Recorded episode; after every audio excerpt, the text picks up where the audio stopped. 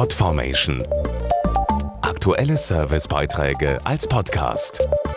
Regelmäßige Infos aus den Bereichen Service und Tipps. Schade um die Zeit. Zweieinhalb Tage, so lange steht jeder Deutsche durchschnittlich pro Jahr im Stau. Meist passiert es ja ganz plötzlich. Wir stehen mittendrin und es geht nichts mehr. Wer dann auch noch mit Kind und Kegel unterwegs ist, braucht gute Nerven.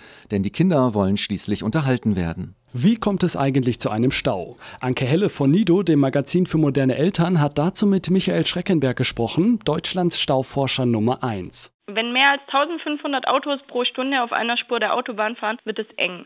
Schuld am Stau ist eigentlich also jeder von uns, weil wir insgesamt viel zu viel Auto fahren. Durch die Überlastung der Straßen entstehen zwei Drittel aller Staus. Erst weit danach folgen Baustellen, Unfälle und das Wetter als Ursache. Trotzdem gibt es immer meist einen Schuldigen, der den Stau durch eine Kettenreaktion verursacht. Auslöser für einen Stau ist immer der Autofahrer, der als erstes so stark gebremst hat, dass er zum Stillstand kam und der Fahrer hinter ihm daraufhin auch bremsen musste. So entsteht eine sogenannte Stauwelle. Generell gibt es nur sehr, sehr wenige Situationen, in denen ich als Einzelperson so massive Auswirkungen habe wie im Straßenverkehr. Wer zusätzlich noch seine Kinder auf dem Rücksitz hat und dann im Stau steht, braucht vor allem eines. Ein gutes Ablenkungsmanöver, damit keine Langeweile aufkommt. Probieren Sie es mal mit einer Liste von Dingen, die Ihre Kinder während der Fahrt entdecken können. Zum Beispiel eine braune Kuh. Was auch gut funktioniert, sind Regentropfenrennen. Dabei müssen die Kinder einen Tropfen auf der Scheibe mit dem Finger verfolgen.